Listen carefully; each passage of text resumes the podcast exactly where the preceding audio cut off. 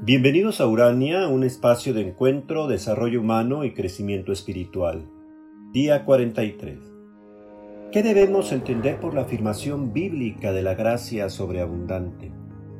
Porque reducirla a la práctica del amor, la misericordia y la piedad como expresiones de la espiritualidad sería algo muy convencional. Práctica por demás aprendida y recibida en el seno de nuestra familia, cultura o religión y presentados como suma beatitud.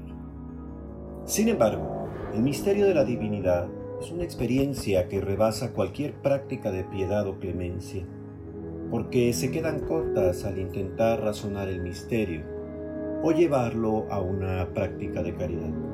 Sin embargo, toda experiencia amorosa y artística es ya una forma de plasmar esta vivencia profunda en la música, en la literatura cualquier experiencia artística, pues se acercan a producir en nosotros ese peculiar sentimiento de asombro capaz de tocar el alma en éxtasis místico. El ser humano por naturaleza está en búsqueda.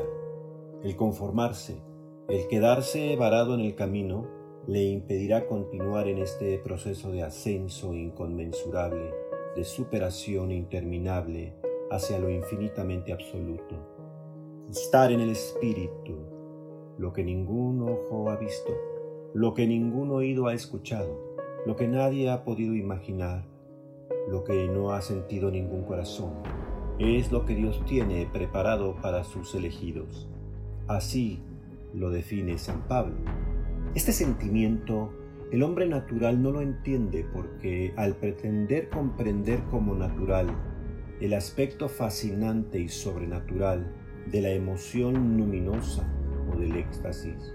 No tiene la ayuda de esa voz interior, lo que hace alejarse de esta búsqueda y conformarse con una doctrina hecha, dejar de intentar encontrar en todas partes aquella presencia oculta a nuestros ojos, pero manifiesta en impulsos y anhelos del espíritu. Mi alma tiene sed. ¿En dónde está tu Dios, oh alma mía? Reza el Salmo. La experiencia mística al fin del día es totalmente personal, intransferible. Solo el testimonio nos invita y nos seduce a entrar, pero no define, no impone, no dogmatiza. Más bien nos dispone, abre las puertas para sentir y experimentar lo sagrado. Y es que solo un espíritu abierto a sentirlo otro con mayúscula puede oír a Dios en su interior, experimentar lo sublime y permanecer allí. Entendido así, la experiencia religiosa es una experiencia reveladora que contiene manifestaciones peculiares en nuestra conciencia.